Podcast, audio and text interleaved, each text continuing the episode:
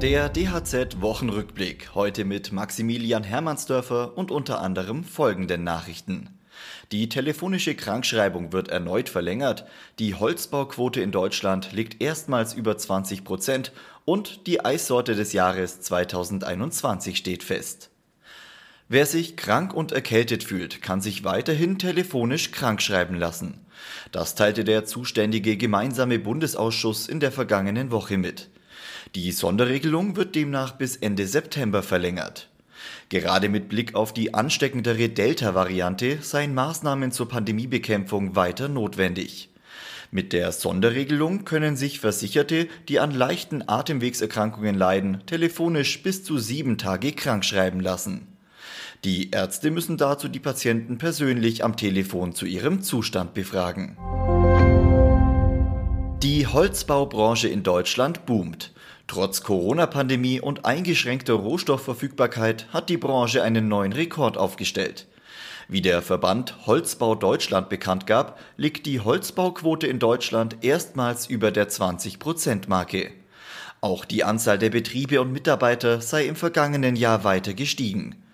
Der Holzbau stelle eine wichtige Säule auf dem Weg zur angestrebten Klimaneutralität dar, schreibt der Verband in einer Pressemitteilung. Der Rohstoff Holz müsse deshalb ausreichend und zu adäquaten Preisen verfügbar sein. Es müsse geprüft werden, ob in Ländern, in die Holz exportiert wird, die gleichen Nachhaltigkeitskriterien wie hierzulande gelten. Wir tun, was bleibt, dein Blick ins Handwerk.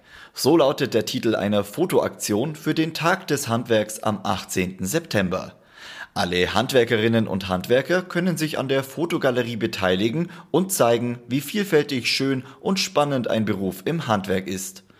Die eingereichten Bilder werden dann zusammen mit einer kurzen Bildbeschreibung auf www.handwerk.de veröffentlicht. Dort können Handwerker ihre Bilder auch hochladen. Der bundesweite Tag des Handwerks findet in diesem Jahr bereits zum elften Mal statt. Der Zentralverband des deutschen Handwerks will mit diversen Veranstaltungen und Kampagnen die öffentliche Aufmerksamkeit auf das Handwerk richten. Handwerkskammern und Berufsverbände nutzen diesen Tag, um Jugendliche für eine Ausbildung zu begeistern. Stracciatella, Schokolade und Vanille zählen seit Jahren zu den beliebtesten Eissorten der Deutschen. Doch jedes Jahr kommen neue, kuriose Eissorten auf den Markt. Der Verband Unit Eis hat Mango Chili Eis zur Eissorte des Jahres 2021 gekürt. Wie eine Sprecherin sagt, sei Mango schon seit Jahren ein klassischer Geschmack bei den angebotenen Fruchtsorten und beliebt bei Kindern und Erwachsenen. Je nach Wunsch könne Mango Chili Eis eine schärfere oder weniger scharfe Note beinhalten.